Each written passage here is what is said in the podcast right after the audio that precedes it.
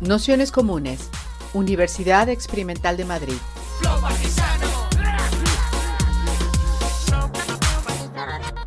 Toda la información en nuestro canal de Telegram Nociones Comunes o en nuestra web traficantes.net barra formación. Daros la bienvenida a todas, a todos, a todos a esta sexta sesión del curso sobre Monique Wittig. Para esta sexta sesión del curso, tenemos la suerte de contar con Leonor Silvestri, eh, tienen el título de Primavera con Monique Wittig, a propósito de este libro que, ha escrito, eh, donde resume un poco otro curso que, ya hizo de unas cinco sesiones, eh, a propósito también de la, de la obra de Wittig, que merece la pena bastante escucharlo por la actualización que hace de, muchos de, sus conceptos y que a nosotras nos ha servido mucho también para pasar este curso por aquí. Así que sobre este curso Primavera con Moni el de venir lesbiano con el dildo en la mano y Espinoza transfeminista, invitamos a, a Leonora que nos actualizara parte de lo que conversaron por allá. Así que haremos, como otras veces, una presentación, mm, aunque bueno, ya suele intervenir o aceptar muchas intervenciones, pero para acá normalmente Solemos hacer una intervención como de una hora más o menos y un rato de preguntas, debates y demás. Así que haremos, bueno, como vaya saliendo. Bueno, muy bien. Bueno, ante todo, gracias por invitarme, la verdad que me pone muy, muy contenta eh, que, la, recepción y el deseo de hablar de, este librito de primavera con Monique Wittig, que como bien decías, ya tiene unos años, tanto en su formato video, los videos están liberados, los pueden encontrar por ahí. Y bueno, después hicimos una suerte de desgrabación y corrección de esas clases que he dado en su momento y le agregamos un último texto que me parece que es em, la frutilla del postre y lo interesante de, esta propuesta que tiene que ver con el cruce específico entre Vitic y, y bueno, es un cruce polémico y espinosa, o sea, un cruce que eh, realmente llama la atención porque a primera, a primera vista uno diría cuál es la relación entre Vitic y Espinosa. Y bueno, me voy a, mm, me voy a enfocar en eso, digámosle así, puntualmente, como en ese cruce principalmente, y después quiero relevar o primero quiero relevar algunas cuestiones de cómo es mi lectura de Vitic. Vitic, yo siempre lo digo, de hecho lo digo en el texto, es una autora que mm, desde algún punto de vista podríamos decir que debido a su a la urgencia con la que está escribiendo algunos de sus textos ensayísticos. No voy a relevar la obra de Vitic, supongo que la mayor parte de ustedes, si llegaron hasta acá, un poco la conocen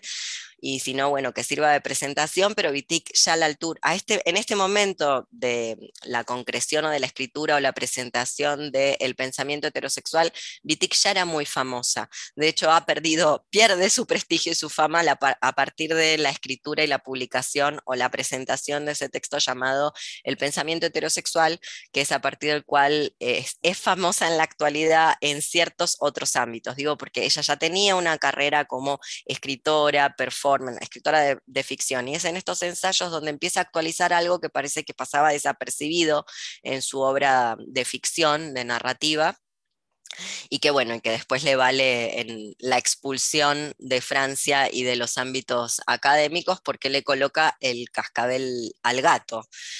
Em, básicamente, con estos textos de ensayos. Pero esos ensayos son tan urgentes, era tanta la urgencia, digámosle así, de mm, colocar a la heterosexualidad por fuera de la elección de un objeto, de una identidad, de una alternativa, de un diagnóstico médico y colocar a la heterosexualidad por primera vez, la, la heterosexualidad y sus artefactos políticos, el hombre y la mujer, era tanta la urgencia de colocarlo por primera vez en el lugar del régimen político, ya abordaré esa cuestión, supongo que a lo largo de estas seis jornadas la, desarrollaron bastante también, que yo creo que es una escritora con em, muchos, muchos cabos sueltos. Y esos cabos sueltos, de ahí lo, grande de Monique Wittig, sea dicho de paso, esos cabos sueltos permiten hasta el día de la fecha realizar adendas, adendas en el sentido de observaciones, volver a crear, acumular sobre lo que ella ya construyó para seguir elevando ese monumento del pensamiento heterosexual o contra él, y es ahí donde aparece mi cruce con este otro autor, Espinosa, que a priorísticamente hablando parecería que no tienen nada que ver, espero poderlo demostrar que sí. Ya lo veremos. Bueno, entonces decía que, em, que esto es el pensamiento heterosexual, que en base, en, buena parte eh, es de lo que vamos a estar hablando hoy y no tanto de su obra de ficción, es el primer intento o el, el primer intento de colocarle este cascabel al gato y de dar cuenta de cómo la, eh, heterosexualidad como régimen político coloniza las mentes. Acá hay una primera cuestión no la voy a abordar, pero sí la quiero mencionar porque cuando Monique Wittig dice, eh, justamente en ese ensayo El pensamiento heterosexual, que la heterosexualidad organiza todos los, todos los asuntos humanos, conscientes e inconscientes, se olvida que es una petición de principios del estructuralismo, del psicoanálisis estructuralista francés, creer que el pensamiento solo se organiza en lenguaje. Lo quiero mencionar porque una podría decir ya a esta altura, desde el 2023, que tal vez los asuntos intrapsíquicos puedan organizarse de otras maneras que no tengan que ver con esta suerte de narrativa occidental de que si no hay lenguaje, pues entonces no hay pensamiento, etcétera, etcétera. Pero como decía, no, no lo vamos a abordar acá, solo lo quería mencionar porque a mí me parece que es una de las primeras cosas que se les puede observar o, discutir o debatir con el pensamiento heterosexual de Monique Wittig. La segunda, que también se expresa en esta máxima de que la heterosexualidad como régimen político organiza todos los asuntos humanos conscientes e inconscientes, es que le podríamos agregar que también organiza los asuntos no humanos. De hecho, organiza todo. la heterosexualidad como régimen político organiza este mundo. Yo siempre doy el mismo ejemplo, que me parece muy chistoso, porque realmente no entiendo bien por qué a este artefacto, cuando una lo quiere ir a comprar, le dice macho. ¿No? Esto es un macho. Bueno, si ustedes me encuentran, bueno, el reino de la biología es un reino lisérgico, así que quizás ustedes me puedan encontrar un macho real y biológico de la religión terfa, de Nonita, con dos penes, pero en general no es algo que ocurre excepto que se ponga uno protésico y ya estaríamos en el orden de las prótesis. Digo porque la heterosexualidad como régimen político organiza todo, hasta el punto tal que organiza lo inorgánico. Le ha dicho macho al enchufe, que le podríamos haber dicho antenitas, le podríamos haber dicho cualquier cosa, pero a esto se le dice macho. Bueno. Entonces, cuando Monique Wittig dice eso, lo que nos está queriendo decir es que em, todas las maneras en las que expresamos todos nuestros asuntos sociales están organizados a partir de esta matriz llamada heterosexualidad como régimen político, lo cual fue muy choqueante para su auditorio en 1971 en 1978 cuando lo pronunció, entre quienes estaban, dicen las malas lenguas, no sé, Sisux, Helen Sisux o Simone de Beauvoir, que pensaban que ellas no tenían ninguna complicidad porque oprimidas puras, entonces no había ninguna complicidad en ese régimen heterosexual. Lo que quiere decir Vitic es que nos está organizando todo, por eso hablo de una colonización, no solo del inconsciente, sino también de todos los asuntos humanos en este planeta, y la magia de la heterosexualidad como régimen político es presentarse como ahistórica, es decir, presentarse casi al mismo nivel de los campos gravitacionales eh, a partir de los cuales el, universo todo se organiza, lo que Spinoza llama el orden geométrico, las fuerzas de, atracciones, de atracción y de repulsión de todos los cuerpos celestes de este universo. Digo porque una de las lecturas posibles de Wittig es comprender cómo históricamente la heterosexualidad se construye tanto como discurso científico, como cultura, como régimen político, como, bueno, en fin.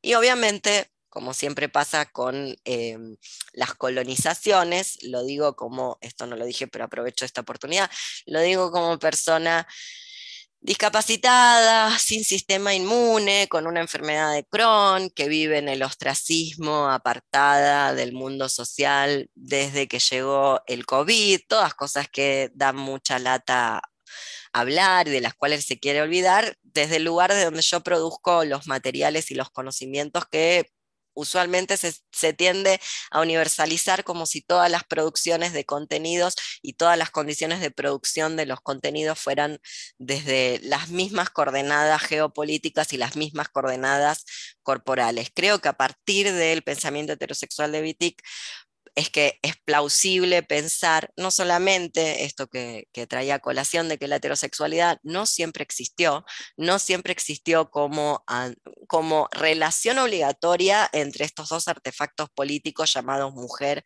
y hombre, ahora nos adentraremos en ello, ni como relación eh, productora de vida. Es decir, la gente se suele olvidar que hubo un largo periodo donde los homínidos, donde la sexualidad estaba liberada de su atadura eh, reproductivista, puesto que estaba se creía en la partenogénesis, no se sabía la injerencia del semen a la hora de producir eh, bendiciones, porque no existían las bendiciones en la prehistoria, por ejemplo. Pero un régimen político, además de imponer una lengua, además de imponer los cómo, además de imponer las formas de representación, de comunicación, los modos de vida, etcétera, etcétera, también eh, impide la creación de las propias categorías. ¿Desde qué lengua crearías tus propias categorías si eh, tu lengua está colonizada o tu manera de existir está colonizada por el régimen heterosexual y ya no podés pensar, de hecho, de otras formas, no tenés los utensilios técnicos como para pensar de otras formas y crear de otras formas que no sean, sino a partir de la heterosexualidad como régimen político. Esto es eh, lo interesante, es una de las cuestiones interesantes de Monique Wittig, porque muchos años después de creado este texto, el pensamiento heterosexual, es que esta noción de em, la heterosexualidad como régimen político, esta conceptualización, nos permite entonces observar que de repente nuestras elecciones no son tan nuestras, nuestros deseos no son tan nuestros tanto el deseo heterosexual como cualquier otro tipo de deseo, yo también me adentraré en, esta cuestión, bueno, son nuestras como es nuestra, no sé, un implante de siliconas o estas gafas o no sé, lo que quiera que nos paguemos para que se nos haga en el cabello. Es decir, son nuestras en tanto las hemos incorporado y las hemos adquirido, pero no nacen de un repollo, no son more geométrico, al decir de Spinoza, no son del orden de la clorofila y de de las leyes gravitacionales, sino son de la, del orden de la creación política.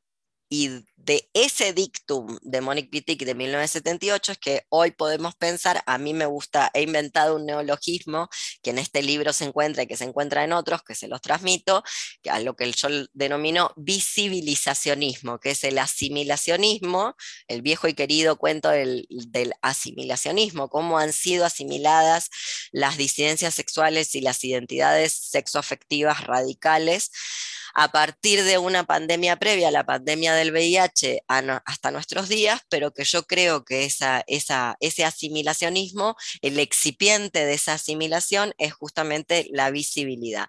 La visibilidad como el componente somático necesario para producir esa, esa asimilación. Por eso me gusta hablar de visibilizacionismo. Y ese concepto de visibilizacionismo creo que es susceptible de ser pensado a partir de esta marca que impone BITIC, donde eh, nuestros deseos todos en realidad son producidos por esta maquinaria que a mí me gusta denominarla como heterocapitalismo. Me gusta hablar de heterocapitalismo. ¿Por qué?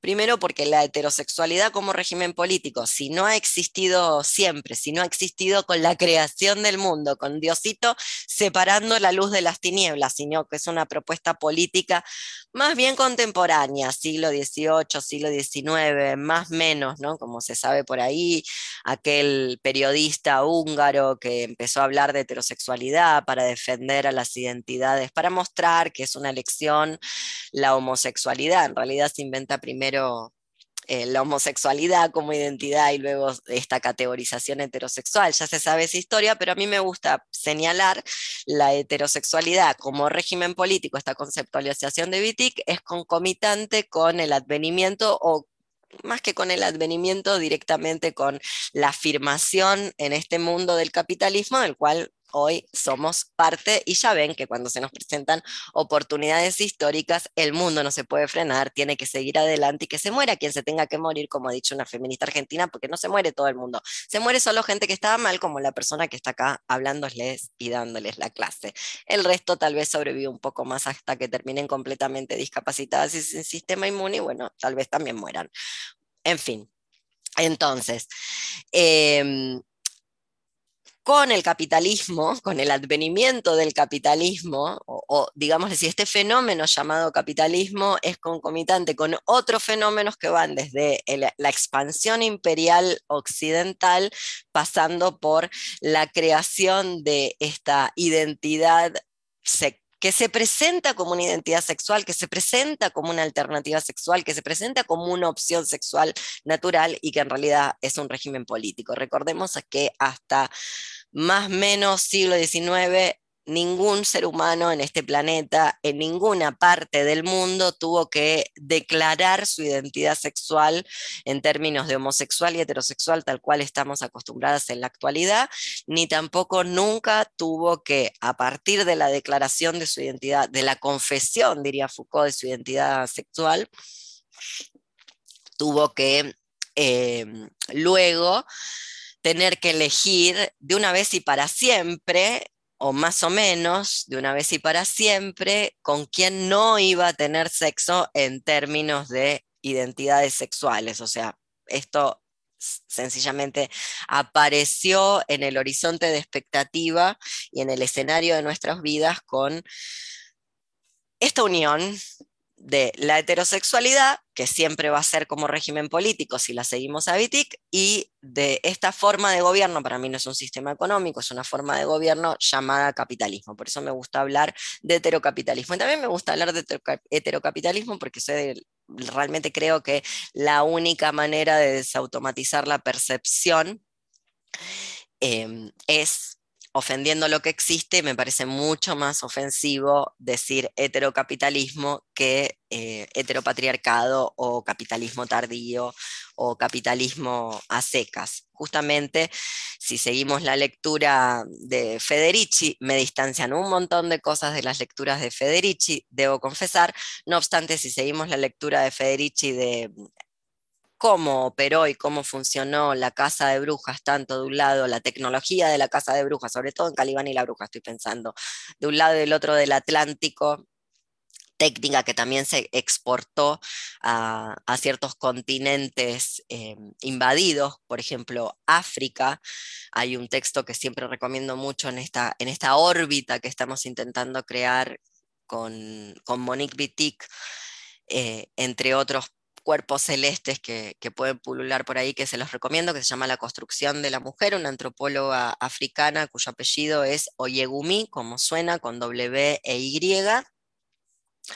donde ella eh, comenta muy, a partir del el estudio de la lengua yoruba en Nigeria y de la cultura yoruba, que en realidad la mujer, la mujer eh, la hembra humana real y biológica que invocan las terfas cuando hablan del borramiento de la mujer y temen, voy a hablar del borramiento de la mujer, porque en realidad las mujeres son borradas por otros motivos, ahora lo veremos. La primera que borra a la mujer es la mujer de Vitic, con comillas, la mujer a la cual Vitic se, se opone, que Bueno, tengo malas noticias. En general dicen que es europea y occidental, esa, la mujer, que en realidad no existe. Ya lo dijo también Virginie Despentes en, en Teoría King Kong, en la introducción de Teoría King Kong. Mucho nadie la vio a esa que después se nos vende que sí existe y que es la que está siendo borrada. Pero vuelvo a la señora, al antropólogo Yegumi.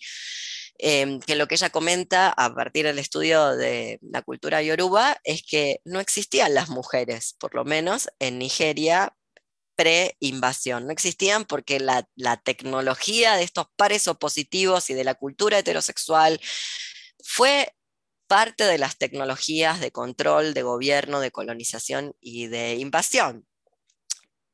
Ahí, si ustedes alguna vez, a partir de esto que estoy diciendo, si alguna vez han leído Spinoza, verán que resuena algo del mundo de las potencias.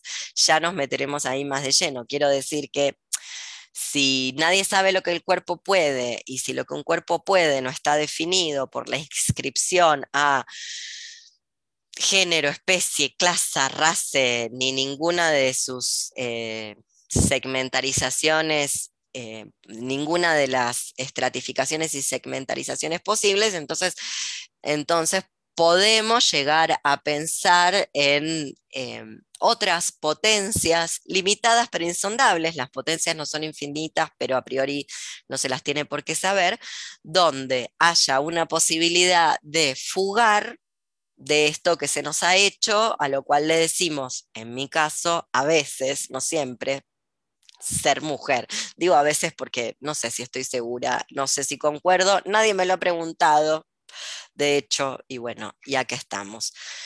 Em, obviamente la heterosexualidad como régimen político, además de impedir la creación de las propias categorías o para impedir esa creación de propias categorías, encubre una cierta función retórica, romantizadora, poetizadora, ¿Qué es la de hacer aceptable algo que es una obligación. Tú serás heterosexual o no serás. Ya lo digo, en el 2023 las cosas no es 1978, 1978 no es 2023, por ende no es tan sencillo para salir del mundo de la heterosexualidad o intentar fugar, como nos pide Vitic todo el tiempo de la heterosexualidad como régimen político, sencillamente postularse lesbiana. Ya quisiera yo que fuera así de sencillo, pero todos los ejemplos completamente aberrantes de este mundo, no sé.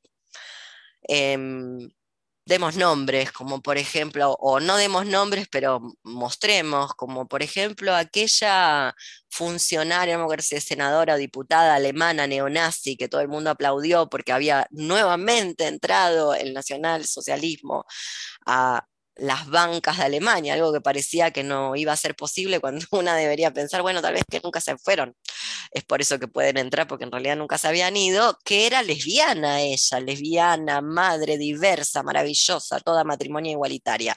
O sea, nos sirve para pensar esos fenómenos, y, e insisto con esta cuestión de que no es tan sencillo.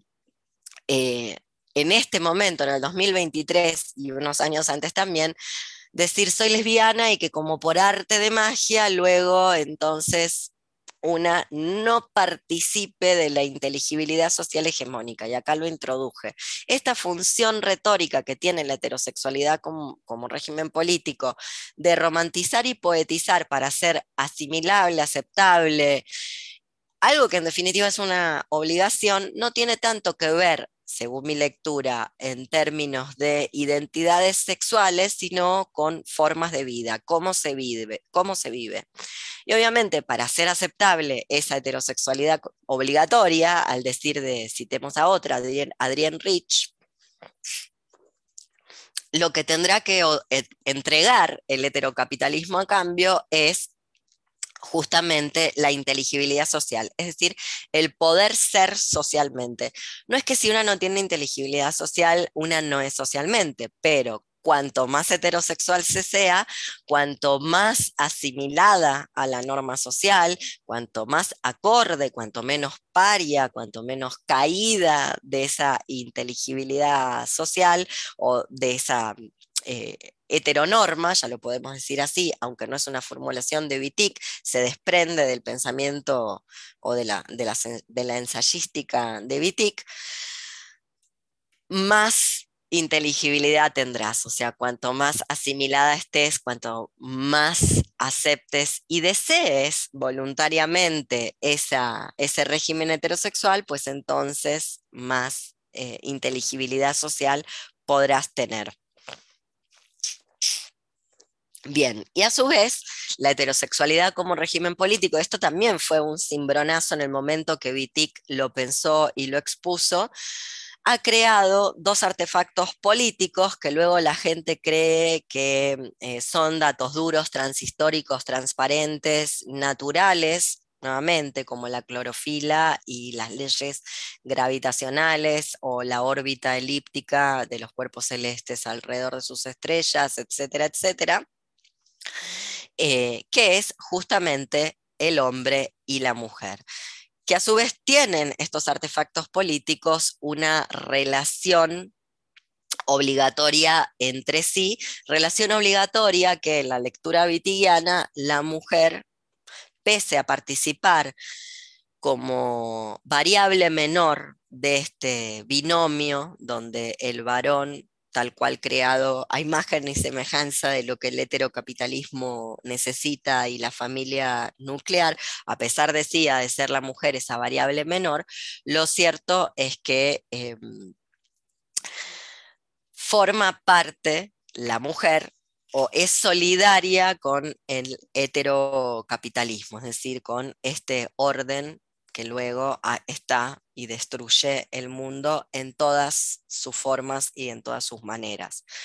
Por eso decía que, y le insisto con esta idea, em, el borramiento de las mujeres, que es tan popular ahí por, por España, este borramiento de las mujeres más bien tiene que ver con la construcción de, un, de este artefacto político que no se sabe luego bien quién es, debe ser Amelia Valcárcel, debe ser la única que es la mujer, que es la mujer, porque luego deja fuera a cualquier otro cuerpo que no sea la mujer. Entonces, cuando una tenga que pensar dónde se están siendo borrados los derechos, dónde están siendo borradas las posibilidades, pues en esta, en esta construcción que le podemos adosar colonialista, despótica, imperialista, occidental, propia del heterocapitalismo, que es la compañía obligada por designio y orden natural, nunca nada de esto existió en estado puro sin la sociedad que le corresponda, que es el varón y la mujer, y que luego no tienen nada que ver con em, los seres actuales de carne y hueso. Es decir, en esta lectura que estoy trayendo, una podría también agregar que Vitic, antes que todas, abre un tajo trans o abre un tajo queer. Así, en sentido amplio lo vamos a, agregar, justamente porque la lesbiana de Vitic, que insisto, no es la lesbiana urbanita actual del capitalismo tardío 2023, pandemia mediante, etcétera, etcétera, sino que es más bien por eso también yo agregaba esto de que en los ensayos Wittig actualiza su poética, es un poco esa amazona creada, ese cuerpo monstruoso, esa poética, un ser mítico, si se quiere, creada en el borrador, un borrador eh, ay, el diccionario para el borrador de las amantes con Sandy Sage, cuando luego ya se exilia a Estados Unidos, no tiene tanto que ver con una persona real, sino con un, deseo, con una prerrogativa, con una petición de principios. Entonces decía, la lesbiana de Wittig en realidad no es cis, porque no es mujer, y esto también sirve para lo que yo quiero mm, presentarles hoy con respecto a Spinoza o esbozarlo, que, que por supuesto está mejor desarrollado y más desarrollado, más completo en el libro, justamente porque eh, intento trazar una línea de fuga con respecto a lo que a mí me parece que son reterritorializaciones binarias en este binomio cis y trans, trans-cis, que luego, como ya sabemos, las formas de vida identitariamente podemos tener la identidad que la góndola de los deseos del supermercado del heterocapitalismo tardío nos permitan adquirir. No obstante, las formas de vida mm, bueno, no, se distancian en nada. Lo digo porque la minoría, si pensamos en Deleuze y Guattari en mil mesetas, la minoría no es tanto un número ni un enunciado, em, ni un epíteto, ni siquiera una genitalidad o una forma única de tener sexo, sino que tiene que ver con una distancia con respecto a la hegemonía y una distancia que se puede trazar en los elementos sensibles, en los efectos materiales. Por ende, eh, de acá es donde yo digo en los últimos tiempos que solo queda fascismo. Luego hay fascismo bien vestido, que son los viejos fascistas, los fascistas de siempre, los que el traje se los hacía Hugo Boss. Entonces, se los ve venir porque efectivamente vienen diciendo viva Franco en, España, por ejemplo. En Argentina no se sabe muy bien qué vienen diciendo porque yo diría que vienen diciendo Perón, pero acá el peronismo se supone que no es fascista. Son cosas que pasan en Argentina que es como el triángulo de las Bermudas, no vengan acá. Si no les tocó venir, les pido por favor que traten de evitarlo, les va a ir mejor en la vida. Y luego están otros fascismos mal vestidos, algunos vienen disfrazados de hippies, algunos vienen disfrazados de queer. Hay fascistas disfrazadas de lesbianas o lo serán, justamente porque las formas de vida no se distancian en nada luego de las formas de vida de la hegemonía. Esto lo decía por aquello de que la minoría no es un número, no es una identidad, no es un epíteto, sino es una forma de existir y de habitar este mundo. Y por aquello también de la política de los devenires, la única manera de, precipitar un devenir que es algo que a este libro Primavera con Monique Wittig le interesa, la única manera de precipitar un devenir es desde los márgenes, desde los órdenes menores, desde la desterritorialización de las identidades duras y fijas, a sabiendas que luego las identidades lo que hacen es prescribir un set de conductas más que em, abrir una posibilidad, una multiplicidad de existencias. Todas, Luego ya se sabe en grados de intensidad su participación y complicidad con respecto a la heterosexualidad como régimen político, que a su vez, y otra pata ahí con Espinosa, otro tentáculo, pensando en las monstruosidades, podemos pensar en un ser mítico tentacular, otro tentáculo que rosa por un borde a Espinosa, porque ¿qué hace esta inteligibilidad social propuesta por el heterocapitalismo? ¿Qué hace esa existencia social que el heterocapitalismo provee? Bueno, básicamente lo que hace también en otros órdenes, por ejemplo, en el orden del, del salario, en el orden del éxito, en el orden de la proyección profesional y un largo etcétera, que es em, explotar el conatus. El conatus que es definido en la ética de Spinoza como el ser quiere perseverar en su ser, que es la rama animista espinociana. Spinoza em, va a creer que todo lo que existe en este planeta, y yo realmente estoy de acuerdo, me parece hermoso pensarlo así, todo lo que existe en este planeta está dotado de un deseo de perseverar en su ser. Este deseo de perseverar en su ser, que lo tiene la computadora, lo tiene esta sesión de Zoom, lo tengo yo, lo tiene Almudena, lo tienen ustedes, lo tiene todo el mundo, lo tienen también, bueno, por eso a los objetos técnicos hay que programarles la obsolescencia, porque si fuera por ellos existirían más tiempo, porque las cosas quieren perseverar en su ser. Así que si no querés que perseveren en su ser, hay que programárselo, porque si no van a intentar perseverar aún más. Este es un deseo altamente explotable altamente explotable que luego le sirve al heterocapitalismo para, otras, para otros artilugios. Justamente en una lectura eh, de mecanismos psíquicos del poder, una de Judith Butler, una podría preguntarse por qué ese deseo tan encarnado de querer ser como los heterosexuales, de querer ser, de tener lo mismo que tiene el mundo heterosexual, de querer su cultura, de desear lo mismo que tienen ellos, cuando este deseo, nuevamente, cuando Wittig escribía su obra, por lo menos em, estos ensayos y su obra anterior, todavía no era tan pregnante ese deseo de igualdad o de igualismo, como le quieran decir, porque en realidad no tiene tanto que ver con, con las mismas condiciones materiales, sino con esto, con el igualismo. De hecho, podríamos pensar en una lectura nietzscheana eh, la igualdad, Nietzsche detesta la igualdad justamente porque produce este tipo de, problemas solidarios con lo que, ya lo que ya les había anunciado, lo que ya había presentado, el visibilizacionismo, es decir, con el deseo de eh, ser parte de la asimilación. Entonces, el deseo sometido, en una lectura muy rápida de mecanismos psíquicos del poder, el deseo sometido lo que engendra es deseos de someter, o el sometimiento del deseo engendra deseos de ser sometido, lo pasan limpio.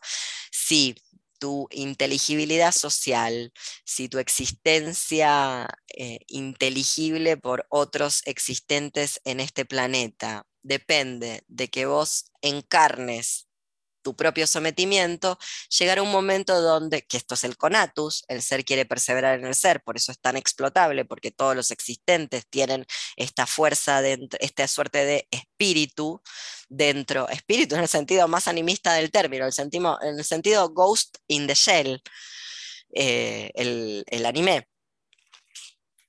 Luego, si tu existencia social depende entonces de que encarnes e incorpores este sometimiento, llegará el momento donde lo desees y te parezca a partir de la heterosexualidad como régimen político, un régimen lingüísticamente colonizador, no puedas ya pensar otros mundos posibles, otras alternativas y bueno, creas que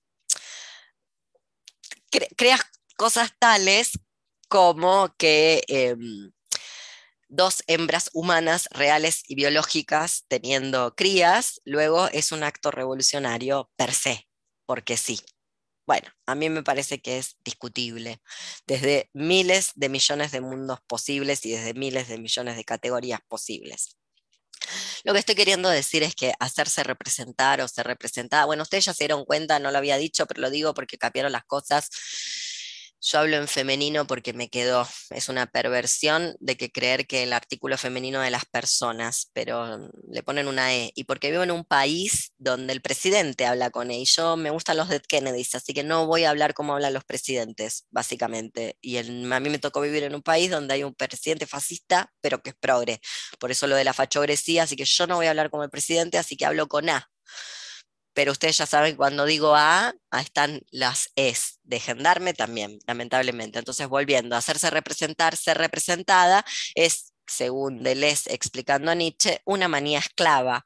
Una manía esclava porque la representación, cuando digo representación es desde Disney, haciendo ahora, vi maravilloso, Disney ahora está haciendo, no sé, no entendí bien, qué serie donde hay eh, un protagonista con síndrome de Down. Es hermoso que haya un protagonista con síndrome de Down porque también hay leyes como la de Alemania. Alemania da para todo, porque se puede ahí analizar todo.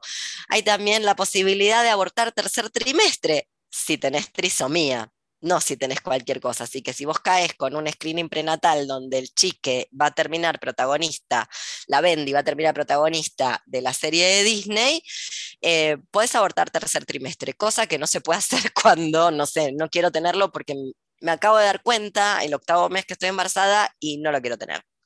Bueno, entonces, hacerse representar Disney haciendo en un mundo donde, no sé, me acuerdo Islandia diciendo que había erradicado la trisomía como quien cura el cáncer o como quien cura el COVID, bueno, en ese mundo donde se habla de la trisomía, del síndrome de Down como una condición a erradicar y qué lindo que va a estar el mundo cuando esto no exista más, luego celebra que Disney, que es un pozo de mierda y no debería existir, pueda hacer una serie con eh, un protagonista con síndrome de Down. Esto es hacerse representar, ser representada. La manía esclava solo se puede hacer dentro del statu quo, no se puede hacer desde otro lugar la representación, no se puede realizar ni ser representada ni hacerse representar, se puede realizar sino desde estos marcos institucionales, instituidos, bueno, propios del heterocapitalismo.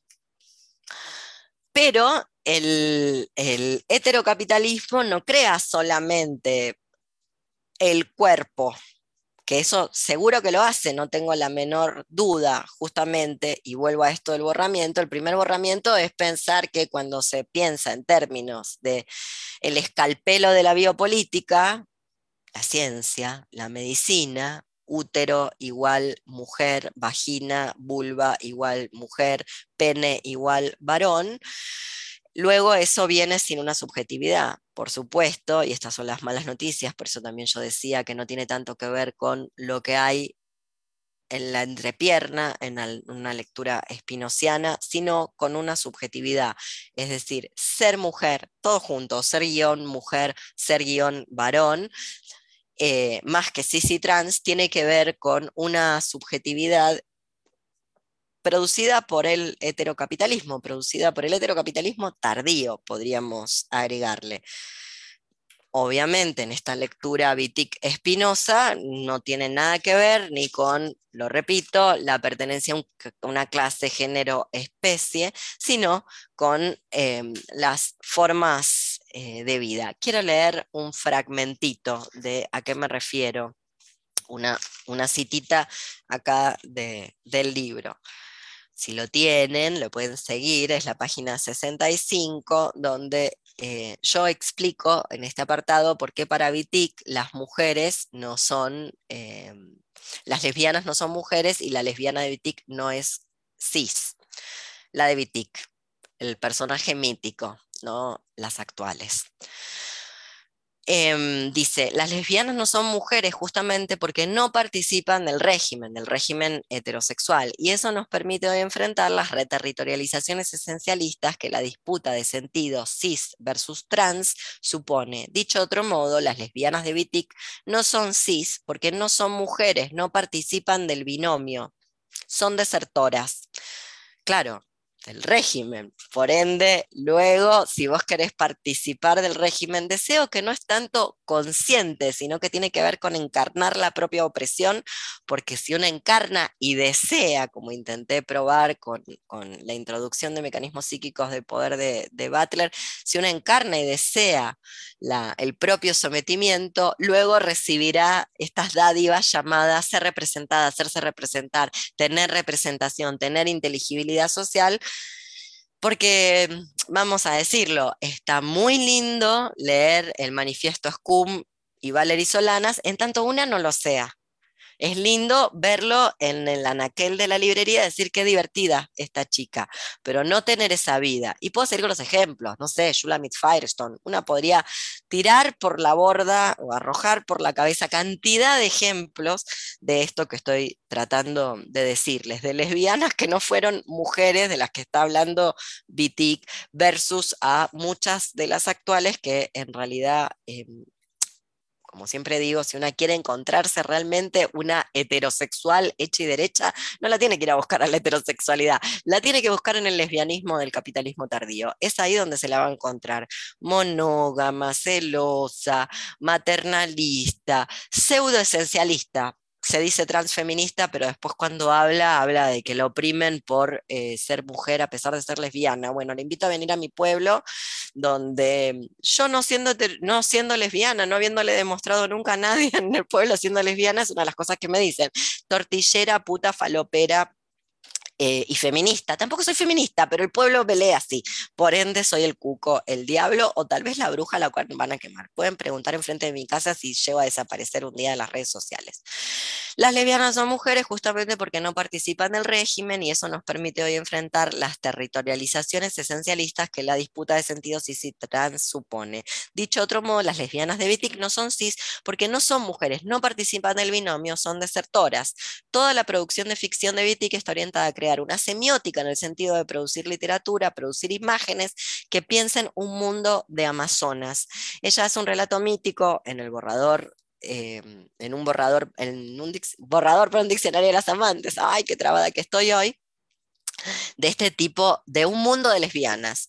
Un mundo de lesbianas que en realidad es un mundo sin género. De hecho, una podría decir, también lo dice el libro, es un mundo poshumano, es un mundo más allá del humano porque algunas no llegan del todo a humano en el sentido que la civilización piensa la humanidad y el humanismo, es decir, la mera barbarie. Ya saben que para, en, términos griegos, para formar parte de los antropoi, o sea, para ser antropos, ya sea mujer o varón, lo primero que hay que ser es no bárbaro, porque los bárbaros no forman parte de esa humanidad. Sigo.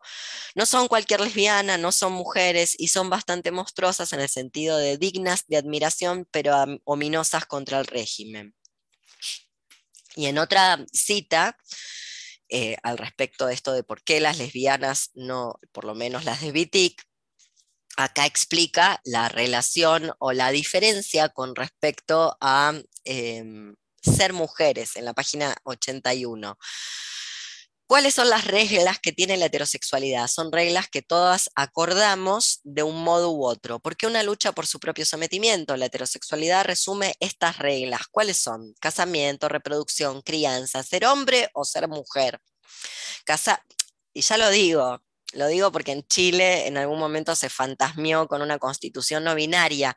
el Estado es la máquina de binarizar. De hecho, las sociedades sin Estado, lean a clase 3, bánquense un poco la machiruleada clase 3 lean el estudio, sorteen esos escollos como hacen con otros y descubrirán que las sociedades sin Estado mesoamericanas no había binario tal cual lo encontramos en la actualidad. ¿Y eso qué quiere decir? Bueno, quiere decir que es contingente, por ende, quiere decir que em, puede haber otras maneras de existir. Casamiento, reproducción, crianza, ser hombre o ser mujer, casarse, tener hijos, hijes que crían, en especial las mujeres, a sus madres, primas, hermanas, hijas mayores o empleadas domésticas, y un tendal de tareas por amor, es decir, impagas que van desde sexo hasta el cuidado de las crías, pasando por el sostén afectivo y, sentimental. En la teoría de Wittig, del varón, creado a imagen y semejanza del heterocapitalismo, orden mayor o variable mayor de este paro positivo que, que, se empieza a crear a partir años más, años menos del siglo XIX. Entonces, vivir en sociedad es vivir en la heterosexualidad, etc. Sigue el libro. Bien, entonces, eh, la diferencia de producción del sistema o, la producción de la diferencia en el sistema, en el régimen heterosexual, es lo que ha creado la diferencia sexual. Es decir, la heterosexualidad como régimen político luego crea la diferencia sexual y a su vez crea el deseo de igualar esa diferencia que fue creada. Diferencia que no es tal porque luego no se sabe lo que el cuerpo puede, eh, a priori si, si no es puesto a experimentar. No se sabe lo que el cuerpo es capaz de realizar sin la experimentación, sin la fase material. Entonces no se puede decir que un cuerpo, tan sencillamente un cuerpo puede o es mujer o varón sin saber lo que puede realizar. Y ser mujer o varón en el capitalismo tardío, no en todas las épocas, no somos las mismas, la única y la misma siempre a lo largo de la prehistoria y la historia de este mundo. Eh, y lo que ese cuerpo puede tiene que ser puesto a experimentar. De hecho, Vitic, influenciada por eh, las lecturas o el activismo por los derechos civiles de las personas afrodescendientes racializadas en Estados Unidos, empieza a pensar a la mujer, esta mujer entre comillas, la mujer, le podríamos decir, como un efecto de la opresión, de la opresión propia del heterocapitalismo. Y acá me quiero meter de lleno en otra conceptualización espinociana que yo la hago coincidir con, con para dejar luego eh, librado al debate, a las preguntas, que tiene que ver con un neologismo no creado por Spinoza. Acá verán esto que yo decía de lo bueno de encontrarse con filósofas como Wittig, que deja tantos lazos sueltos, porque luego una puede seguir construyendo a partir de sus formulaciones, incluso formulaciones con los que quién sabe, de estar viva no estaría de acuerdo, por suerte no lo está, o por desgracia, quién sabe tampoco, podemos hacer la formulación en tanto la podemos probar que es un neologismo creado por un filósofo medieval llamado Nicolás de Cusa, que inventa possest. Es decir, el, infinitivo del el verbo poder en latín, pose, y la tercera persona del singular del verbo ser en latín, est. el verbo ser es ese, la tercera persona es est. Entonces yo uno, pose y est, me queda poses. ¿Qué quiere decir Nicolás de Cusa y que esto es lo que toma Espinosa? Que en realidad se es lo que se puede, lo que se puede en términos de... Em, nadie sabe lo que el cuerpo puede. Solo sabemos que el ser quiere perseverar en el ser y luego no sabemos lo que un cuerpo puede. Lo voy a mostrar con los ejemplos que da Deleuze en Derrames. Justamente, perdón, en medio de Espinosa, no en, Derrames. En medio de Espinosa, donde explica que según la, zoología aristotélica, citando a Borges, según el lenguaje analítico de John Wilkins, Luego, un pony, un percherón y un pura sangre de carreras, todos pertenecen, según la zoología aristotélica, no solamente a los equinos, em, perdón, justamente pertenecen al mundo equino. Y una podría pensar, ¿qué tienen de común un caballo de tiro, un percherón con un caballo de carreras, un pura sangre y con un caballo que, no sé, mide 30 centímetros, 50 centímetros? A la cruz, es decir, es bajito como un perro. Y ahí uno podría descubrir que en realidad las potencias de un caballo de tiro están más cerca de otros animales que son los seres humanos los que se han llamado de tiro. En realidad los animales estaban ahí, no eran de nada, eran animales, sencillamente. O con un rinoceronte, no con un pura sangre de carreras, y que un pura sangre de carreras tal vez las potencias se estrechan, están más cerca de un chita o de un velocista olímpico. Bueno, ese es el mundo de las potencias. Y volvemos. El posest, esta formulación que Spinoza toma de Nicolás de Cusa, nos permite, pensar, nos permite pensar que esta subjetividad de ser la mujer, según el heterocapitalismo tardío,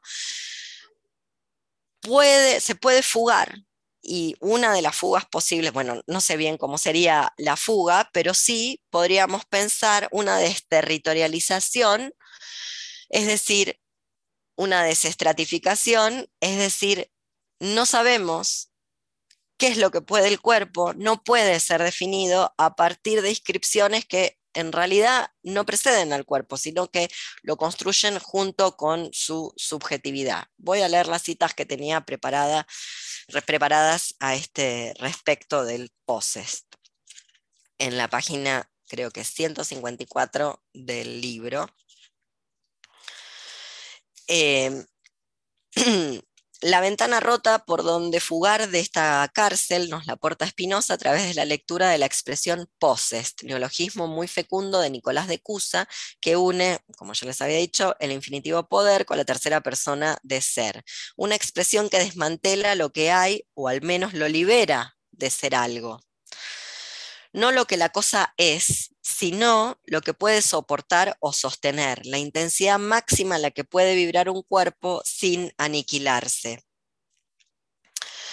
Em, y otra que tiene que ver al respecto de esto en la página 100, bueno, en realidad la 155 la leo, la leo toda hasta la 156, tal es la paradoja del heterocapitalismo, aquello que nos constituye como humanas y por lo tanto como sujetas, sujetos generizados y biopolíticamente asignados a una violencia, aquel ser por, la, por lo que con uñas y dientes pugnamos por perseverar, es aquello que más nos despotencia, desempodera y desvitaliza.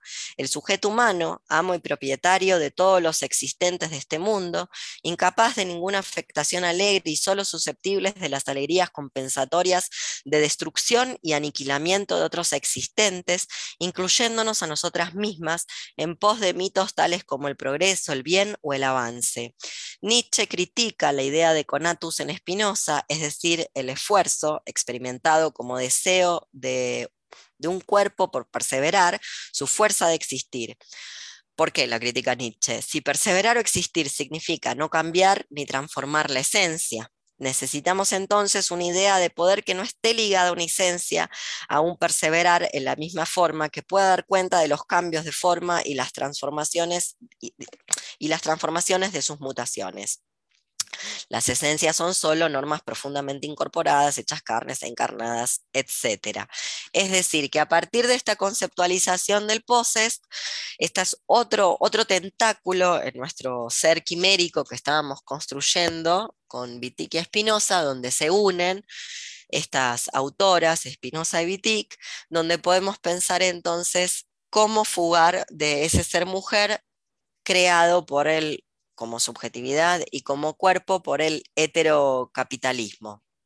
De hecho, ya se los digo, todo el mundo esto lo deberíamos saber porque nadie no leyó nunca algún protocolo sexual de antropología, de esto que se llaman los pueblos originarios, los pueblos etnográficos, en fin, tiene una gran cantidad, la antropología le ha dado gran cantidad de nombres para convertir en objetos a estas personas, objetos de estudio me refiero, que no hay división sexual ni protocolo sexual sin una sociedad. Los protocolos y las, las em, las divisiones sexuales, es decir, hombre-mujer, ni los protocolos sexuales, heterosexual, homosexual, son previos a una nunca son previos a una sociedad, sino que dependen de un mundo social que los haya creado.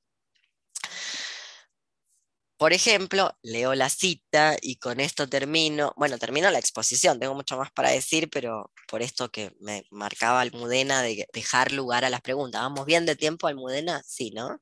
Perfecto, muy bien. Me preparé para no hablar hasta por los codos, como me dijiste. En la página 162 eh, entonces, potencia, poses, nadie sabe lo que el cuerpo puede, podría significar también que la biología y la heterosexualidad no son destino. Si un cuerpo no se define por su pertenencia a una especie, sino por los afectos de lo que es capaz, por el grado de su potencia, no se puede saber a priorísticamente, alejado de la experiencia, lo que podemos. Lo que se puede es lo que se hace, no lo que la pertenencia o la especie, lo, no lo que la pertenencia a la especie de ese cuerpo le dicta que es o lo que debería ser, sentir y cómo debería vivir y desear. Somos lo que hacemos con lo que de nosotras hicieron. Bueno, nada, cómo hacerse un cuerpo y por ende una subjetividad luego por fuera del régimen heterosexual y evidentemente no va a ser estimulando, afirmando y continuando con los deseos heterosexuales de Edipo, por ejemplo, y sus familias, aunque después a Edipo le digamos Edipe para que no discrimine, por ejemplo. Eso haría el presidente en Argentina y sacaría una ley. Mientras tanto, Tehuel nunca apareció. Pregunten en la policía, la bonaerense, la de Bernie, la misma de Facundo Ascudillo, a ver si alguien sabe algo. Bueno, ¿qué hago ahora, Almudena? Yo puedo hablar hasta por los codos, como vos bien sabés, me puedo poner a contar chistes y hasta hacer un sketch cómico, pero como hay que tiene que participar la gente. fenomenal. O sea, igual también lo que os apetezca un poco, porque no tampoco suele haber demasiadas preguntas, pero igual si queréis abrimos un pequeño. Sí, sí, sí. Abramos, abramos. O, Sí, porque, a ver, tal vez no se ha entendido, o a ver si se entendió bien, o, las dudas que se suscitaron hasta ahora, si profundizo en alguna cuestión. ¿Se entiende la relación entre Espinosa y que No se entiende nada y parezco drogada. Lo estoy también. Pero bueno, además. O sea, por lo menos a mí nos anima mucho. No sé si al resto. Muy bien. ¿Por qué te anima mucho? a mí, personalmente, porque porque te da eh, cosas en las que repensar, en reformularte y, volver a imaginar otra cosa posible, ¿no? Saliendo de, esta idea de que no todo está cerrado ni mm. y puede hacer otra cosa, ¿no? Que esta mierda. eh, como la, potencia y... Sí, la potencia es importante en Spinoza, la potencia, porque la potencia en Spinoza no es como la de Aristóteles, la potencia no es una posibilidad, la potencia siempre está en acto. Luego, por supuesto, depende con qué te agencias, por eso son tan peligrosos los dispositivos eh, o agenciamientos, para seguir la lectura de Les Guattari, em, los dispositivos o los agenciamientos del régimen heterosexual, porque bueno, luego van a producir agenciamientos y deseos propios del régimen heterosexual. Esos deseos no son, ni no son naturales, sino que se, se producen o se engendran a partir de esos agenciamientos. Entonces, luego en esos agenciamientos la potencia puede ir, puede incrementarse o puede decrecer. y este es uno de los problemas. Obviamente, con los agenciamientos que producen deseos dentro, los deseos propios del heterocapitalismo dentro de la heterosexualidad como régimen político, dentro del régimen heterosexual, no pueden eh, nunca incrementar nuestra potencia. Están allí para hacerla decrecer, para hacerla decrecer sin que lo notemos. Por eso yo hacía esa relación con el salario. Ha pasado algo en el mundo para que pasemos, lo explico, hago la analogía y después eh, lo explico eh, con la heterosexualidad como régimen político en todo caso. Ha, tenido que pasar algo en el mundo para que pensemos de Bakunin y Marx peleando en la primera internacional para ver si el sujeto de la revolución incluía a lo que se conoce como el lumpen. Bakunin cree que sí, porque en realidad... Eh, para Bakunin, cualquier persona que esté dentro del Estado luego deja de ser eh, ese ser que era fuera del Estado y se convierte en una clase social para sí, en sí y para sí ya dentro del Estado.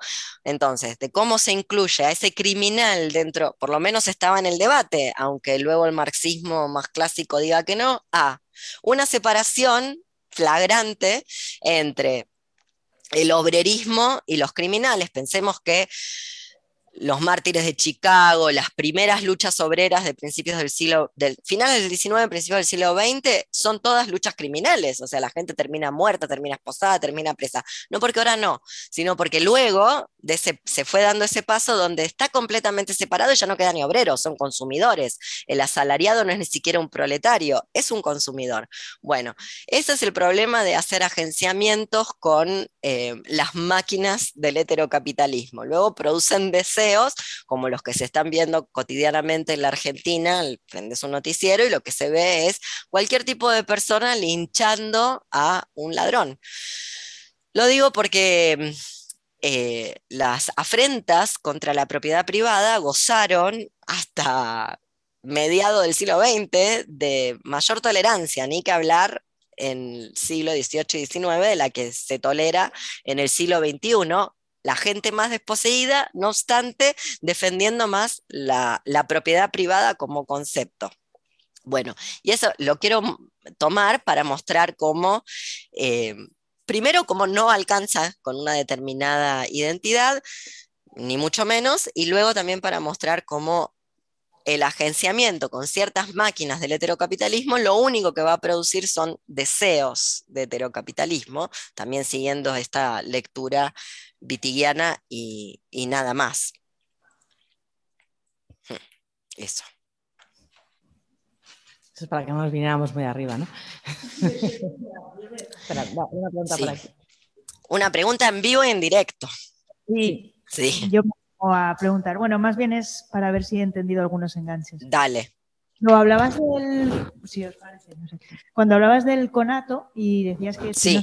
que todo lo que existe está dotado de un deseo de perseverar en su ser. Sí. Eh, me ha parecido entender que eso se enganchaba con, que, por lo tanto, esas, bueno, es, ese concepto, es, esas mujeres o esa mujer entre comillas, o has hablado después de ese, de ese deseo sometido, que, que si eres sometida, deseas el sometimiento, ¿no? Entonces yo no sé si lo has enganchado tú o lo he enganchado mi cabeza, ¿no?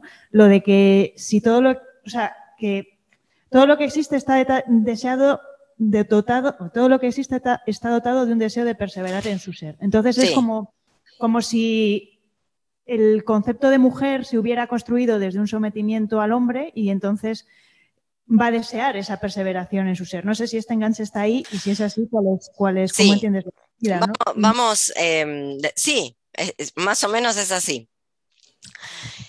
El conatus no es, eh, el conatus es un principio conservador en Spinoza, conservador en todas las acepciones de la palabra. Eso quiere decir conservador. Conservador porque no quiere cambios, quiere que todo sea igual siempre, quiere que todo esté como estaba, no quiere modificarse. Eh, sobre todo no quiere que se modifiquen sus partes constitutivas y si se modifican las partes constitutivas ya el ser deja de ser lo que era y pasa a ser otra cosa. Entonces, el heterocapitalismo encuentra la manera de estimular, en cuando decimos encuentra la manera, no quiere decir que está, como siempre digo, son estrategias que el poder organiza por sí mismo con independencia, si se quiere, de sus agentes, justamente porque el poder o el heterocapitalismo también tienen su conatus, de acuerdo a esta lectura. También quiere perseverar en su ser, entonces se encuentra las maneras de proliferar y de seguir existiendo. Entonces, el heterocapitalismo encuentra también la manera de explotar estos deseos de existencia. Existencia que en el caso de los seres sociales, como intenté probar, tanto la mujer como el hombre de la conceptualización de Wittig eh, existen socialmente, no son en estado puro salvaje, volando en el plano de las ideas o en las órbitas astrales, son aquí ahora, son materialmente, entonces encuentra la manera, el heterocapitalismo, de explotar esos deseos de, de existencia, entre paréntesis, social, que son propios de estos, estos dos artefactos políticos que el heterocapitalismo crea. Para explotar ese deseo es muy sencillo, explotar el sencillo, es muy eh, fuerte el conatus. El conatus es lo que hace que quitarse la vida voluntariamente no sea tan sencillo, por eso quitarse la vida incluso gozando del raciocinio y con todas las, todos los argumentos de la mano, no es tan sencillo de hacer justamente porque está este conatus. Por eso a los objetos hay que programarles la obsolescencia, si no seguirían existiendo. Justamente por esto es altamente explotable. Y una de las maneras que lo explota, o por lo menos yo hago esa relación, una de las maneras que se explota, si no la manera principal, es a partir de esta función poética o retórica que tiene la heterosexualidad como régimen político de romantizar lo que es, en todo caso, una obligación que no se puede ser sino dentro del orden heterosexual, no se puede ser sino dentro de ese régimen. Ahora, ¿qué quiere decir no se puede ser? Claro, no se puede ser como ellos, se puede ser de otra manera. Y eso implica, bueno, otras cuestiones que hoy ya nadie quiere, pero que en su momento, si pensamos, doy un ejemplo que todo el mundo conoce, Silvia Rivera, enloquecida arriba del escenario, gritándole a los gays vendidos, etcétera, etcétera. O sea, gritándoles que ella no quiere participar de ese conciliábulo, el cual se la hace participar porque se estaba creando el movimiento LGTB. Esa sería la primera parte. De, lo que estoy intentando decir. ¿Cómo se llega a, ese, a esa situación donde una desee su propio sometimiento, donde una desee, eh, es la misma, es una pregunta histórica clave, si se quiere, ¿no? De la Boitier. Siguen ahí, ¿no? Yo Alexis lo veo moverse y demás, porque me parece que las chicas se quedaron pegadas porque la internet es mala en todas partes, ya lo sabemos. Em, decía, entonces es una pregunta filosófica clave que, que se ha hecho la filosofía hasta por los codos, ¿no? ¿Por qué luchamos por nuestro propio sometimiento? ¿Por qué luchamos por nuestra propia servidumbre? ¿Por qué?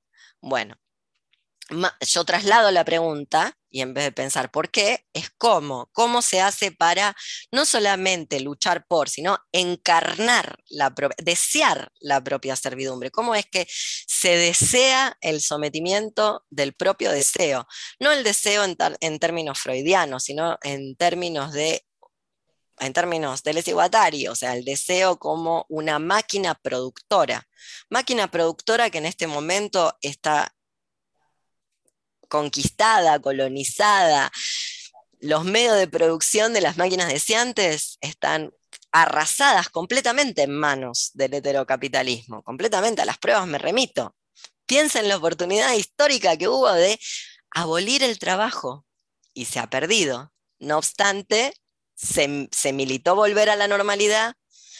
La mayor parte, el 90% de la población mundial, militó volver a la normalidad y eso supone que, voy a hablar de la ciudad de Buenos Aires, que es donde vivía yo, supone transportarse en un metro, en un subterráneo construido con asbestos, es decir, construido con un material tóxico. Era la oportunidad para decir, ¿ustedes quieren que nosotros, los proletarios, volvamos al trabajo? Pues entonces van a tener que llevarnos en remis. Yo no me meto más. a ese lugar que es un pozo de asbestos. ¿A qué me voy a meter? ¿A intoxicarme? Bueno, a ese tipo de, a ese tipo de operaciones me refiero con cómo funciona el heterocapitalismo o cómo hace el heterocapitalismo para explotar el conatus. Lo explota a partir de los deseos de inteligibilidad social, los deseos de perseverar en el ser, los deseos de existir socialmente, existir socialmente en una sociedad que no debería existir más y que si se termina esta sociedad, la verdad que casi mejor, mejor para, para todo, mejor para el universo. Me voy a poner un poco... Mm, hay gente que va a creer que este momento es que estoy loca. También estoy loca pero este esto yo no le llamo locura a esto, yo le llamo visión. Skynet no lo vamos a ver ya, inmediatamente. Lo digo para la gente que alucina inteligencia artificial Skynet, pero eventualmente ocurrirá. Y ahí sí vamos a conquistar el mundo, porque va, va a conquistar la porquería que parimos, que es las máquinas del heterocapitalismo hechas máquinas allí afuera en su sociedad. Por eso digo, si esta sociedad se termina con esas producciones deseantes, tal vez le ahorramos al universo ser invadido por los robots que vamos a crear acá, de repente. O sea, se salva hasta el universo mismo, que este planeta no tiene salvación, ya no tengo la menor duda, pero de repente se salva Marte, que parece que Elon le, echó el ojo a Marte y está viendo cómo le tira unas bombas atómicas. Esto no es delirio, esto forma parte del capitalismo, de las noticias. Está viendo cómo le tira unas bombas atómicas para calentarlos, porque está un poco frío Marte. Entonces, también puede ser que saque un planeta de curso así, ¿no? De repente y arma, se arma un lío importante en un sistema, el solar, que pertenecía a una galaxia que estaba todo bien. Bueno, por eso eh, decía que esto puede sonar a locura, pero no está tan loco, o por lo menos Elon Musk está viendo cómo llega hasta ahí. Y yo creo que una vez creada la plataforma somática, que no sea esta, se va a poder llegar con esos deseos propios que son propios del heterocapitalismo. Entonces, esta fuerza, esta fuerza de existir, este espíritu que, que Spinoza llama conatus, es explotado por el heterocapitalismo para poder no solamente aceptar para desear el propio sometimiento, para poder encarnarlo y desearlo y que parezca que ese propio, ese sometimiento propio sea, em, no sé si decirle la mejor opción, sea lo único que hay. ¿Quieren un ejemplo así pasado a la tierra? Bueno, me voy a meter con la maternidad deseada. Yo me compré el maíz pisingalo para luego ponerlo en la hornalla y poder comerme, como se dice acá, el pochoclo para ver qué dará de acá a 20, 30 años, si es que queda mundo, si todavía lo podemos sostener, esta organización edípica, heteronormada, propia del régimen heterosexual, al cual le decimos familia, porque lo es, es un conjunto de esclavos, eso es lo que quiere decir familia, eh, del latín famulus, creo que lo pongo una vez por libro, como para que le quede a todo el mundo claro la etimología. Cada vez que me leo un libro dije, esto ya lo dije, es que quiero que les quede claro, pero bueno, eh, se ve que no. Yo quiero ver cómo van a hacer con la repartición de tareas, porque la única manera, a ver, no es que Simone de Beauvoir dijo que la libertad empieza por el vientre porque era una francesa rancia y fascista. No, sino porque la única manera de no pasarse las 24 horas con esto encima, así, tiqui, tiqui. Claro, yo puedo agarrar al gato, miren, voy a tirar a la bendición. ¿Ven? Yo puedo hacer esto. No se puede hacer con un bebé. Se cae, se rompe. Lo puedo hacer porque es un gato. Igual tengo un montón de problemas, pero yo me quiero ir. ¿Quién se encarga de este gato? Si me tengo que ir a hacer un chequeo médico a Buenos Aires, ¿quién se encarga del gato? Tengo que conseguir a alguien. Bueno. ¿Cómo van a ser entonces esas familias, de, esas familias lésbicas, ¿A quién van a oprimir para que les cuide la bendición? A una empleada, chacha, se dice en España, y conozco más de una, que es muy queer, que vive en 30 metros y no obstante tiene la empleada doméstica. La empleada doméstica tampoco es un ser neutro de este mundo, es una persona más pobre, usualmente mujer, usualmente racializada, porque si no, ¿por qué volvió la bendición? Acá la vemos, vuelve, no quiere, no quiere ser huérfana Bueno, entonces, la única, se explota ese deseo, ese deseo heterocapitalista, ese deseo de familia, ese deseo que atenta contra todo lo que existe, porque la verdad si algo no necesita este mundo más gente, lo diré siempre, odienme, no me importa, no entra más gente, no es verdad que los recursos son ilimitados, vamos a hablar en plata, vamos a hablar en números. Le llevó a los homínidos 200 mil años ser 2 millones de personas, 200 mil años, 2 millones de personas. ¿Cuántos años le lleva al capitalismo llegar a 9 billones de personas? Pongan los números, traten de acomodarlos. 100. Muy bien. Y en tres años, el COVID se llevó 20 millones de personas. Estas son las personas realmente asesinadas por el COVID. Es decir, con diagnóstico muerte adentro del hospital, con un certificado, y dice, usted está muriendo por COVID, no por las secuelas, no por lo que pasó después, no por la desatención que no pudieron llegar a atenderse. Bueno, para hablar en números, ¿bien? 200.000 años, llegar a 2 millones, en 3, 20 millones muertos, somos 9 billones de personas. Entonces, no necesitamos más seres humanos, excepto que queramos volver a las retóricas que cada tanto hay gente que se tienta. Me sorprendió mucho verlo en el último libro de Silvia Federici. Dije, ¿qué, qué, qué vintage a esas retóricas de 1970 en Argentina donde se hablaba de parir revolucionarios. Lo puedo mostrar, tengo la cita, porque como la gente es muy condescendiente con las lecturas, luego no se quiere enfrentar a sus ídolos. La puedo leer. Me compré el libro y tengo la cita. No obstante, em, excepto que queramos volver a, no sé, las familias LGTB se tienen que poner a, reproducir maricas, digamos, que me encantaría, pero prometieron que iban a ser iguales. E iguales quiere decir que no van a ser maricas, porque entonces no son iguales. Muy bien. Entonces, eh, excepto que queramos volver a esa, a esa retórica donde todos los úteros al poder de reproducir revolucionarios, yo personalmente no quiero. El mío lo cerré a calicanto y si me lo pudiera sacar, me lo sacaría por suerte soy estéril, a Dios gracias y a la Virgen climatérica de la menopausia. Así que ya ni por error, ni por violación, ni no deseándolo, no se puede. Qué bueno, alegría total. Entonces, ahí tenemos ese deseo de familia, de maternidad, de qué. Y eso va a redundar en que, excepto que queramos vivir cuidando, acá volvió la bendición, tres veces. Imagínense una que no es peluda lo que va a ser. Bueno, excepto que no queramos oprimir y explotar, porque ya vieron que no hay otra manera en el capitalismo. No, existe otra manera de, relacionarse. Eso es el salario, eso es la economía, ¿no? Ningún intercambio justo, ningún intercambio ético.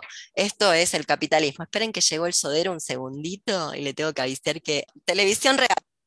This meeting is being recorded.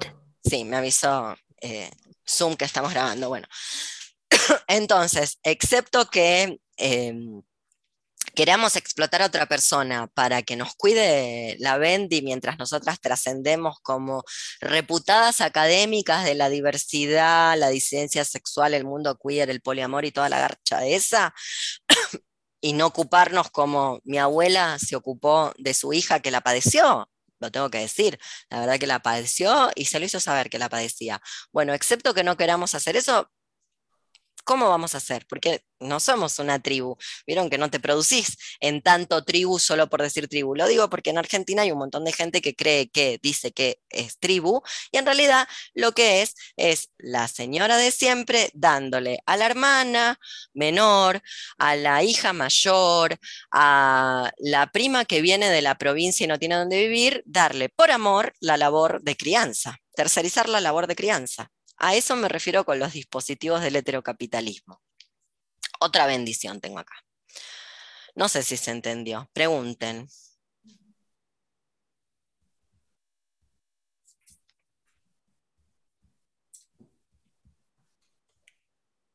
Si no se entendió, si se entendió, bueno, no pregunten nada.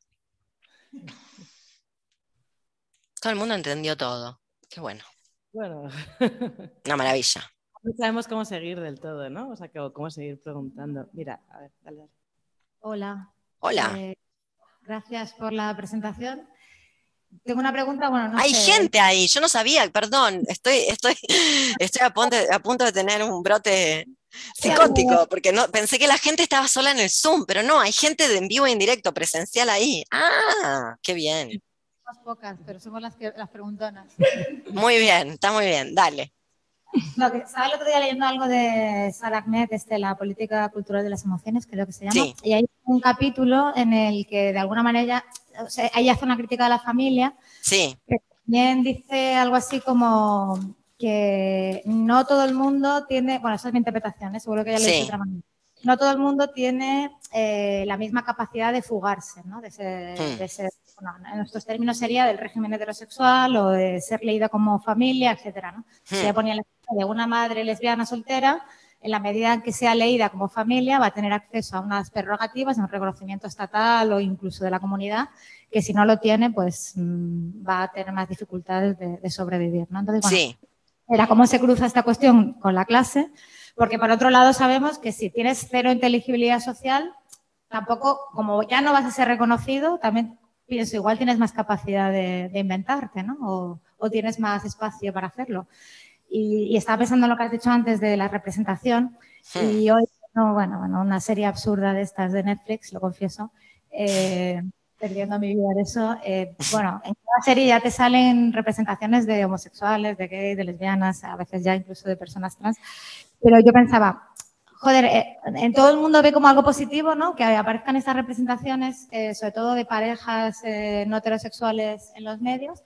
Pero por otro lado, cuando no existían esas representaciones, como que tienes la capacidad de imaginarte esas relaciones como con más libertad, ¿no? O sea, ahora eh, las representaciones que tienes sí existen, pero están formateadas por el régimen heterosexual, ¿no? Después, por un lado, igual es mejor no ser representado porque igual, ¿no? Eh, tienes más espacio para, para inventarte, ¿no? Igual, igual es una idealización esto que estoy, que estoy contando, pero bueno, en fin. Sí. Sí, eh, eh, entiendo, sí, decime. sí, alguien, no, eso, era, iba a resumirla, pero Sí, sí, resumilo, resumilo, está muy bien. Sí. No, no, eso, cómo se cruza con la clase la posibilidad de fugarse del régimen heterosexual. Bueno, y ahí viene esto que yo decía de, de el, el borramiento de las mujeres, ¿viste? Porque en, en la fam- no digo que nunca, no digo que nadie, pero en el borramiento de la mujer o en la maternidad deseada no está la madre trabajadora sexual migrante que de repente no quiso criar a la hija, por ejemplo, entonces la crió otra persona y se hizo cargo de que no la quiso criar. Siempre son madres coraje, siempre son buenas madres. No está la maternidad indeseable, de hecho, si hay una deseada, hay una que es indeseable, que son todas las otras. Y te doy un ejemplo, cosas que no se saben fuera de Argentina, creo que no se saben ni Argentina. Con la ley de la interrupción voluntaria, y después voy a ir a esto que vos me dijiste. Eh, pero quiero empezar por acá. Con la mm, introducción de la ley de la interrupción voluntaria del embarazo, no se puede decir ni aborto en Argentina, es la ley de la interrupción voluntaria del embarazo, porque aborto es una palabra fea, vino adosada una ley para las que no pudieron abortar, que eh, es una ley es un plan, se llama el plan de mil días, que es una ley por la cual el Estado, si no pudiste abortar no pudiste interrumpir voluntariamente tu embarazo, pero fuiste a buscar ayuda para interrumpir voluntariamente tu embarazo y bueno, no estaba circunscripta tu posibilidad dentro de los estrechos marcos legales, el Estado durante mil días va a estar atrás tuyo fiscalizándote, la asistente social mirando a ver cómo crías. No vaya a ser que te agarre la loca y infanticidio o abandono o lo que fuera, justamente para ayudarte. Bueno, y eso nadie lo charló. Diste en la tecla cuando, cuando eh, mencionaste lo que mencionaste acerca de, por un lado, las estrategias, le podríamos decir, las herramientas de las personas oprimidas aunque ¿qué vendría a ser una persona que no esté oprimida? Porque las opresiones son móviles en el sentido de que no son esencias puras, sino que, lo digo porque si no vamos a militar por, por Amelia Valcárcel, que entonces está oprimida por su marido y por el régimen patriarcal. Y yo no tengo ninguna gana de militar por Amelia, ¿qué decirles? La verdad, no me da ganas de, militar por, seguro, seguro alguna vez eh, la acosaron como a todas, no obstante no tengo ninguna gana de militar por ella, por esto que traía esa colación. Y decía que le pusiste el cascabel al gato porque un libro en Argentina de Sara Med son importados. Entonces son importados y el dólar está a 500. Un dólar 500 pesos. 500 pesos es un paquete de yerba, o era, ya no sé porque hoy no fui al mercado. Entonces, em, tal vez no lo podemos comprar. Esto para hablar de los bloqueos y los diferentes bloqueos, mientras...